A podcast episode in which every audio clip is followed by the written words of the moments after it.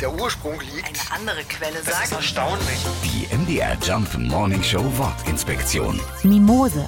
Die schabhafte Sindpflanze oder auch Mimose ist eine ganz besondere Pflanze. In England wird sie auch Touch Me Not, also berühr mich nicht genannt. Wenn man nämlich die Blätter der Mimose berührt, falten die sich zusammen. Eine Mimose reagiert also empfindlich und sensibel. Und das können auch Menschen.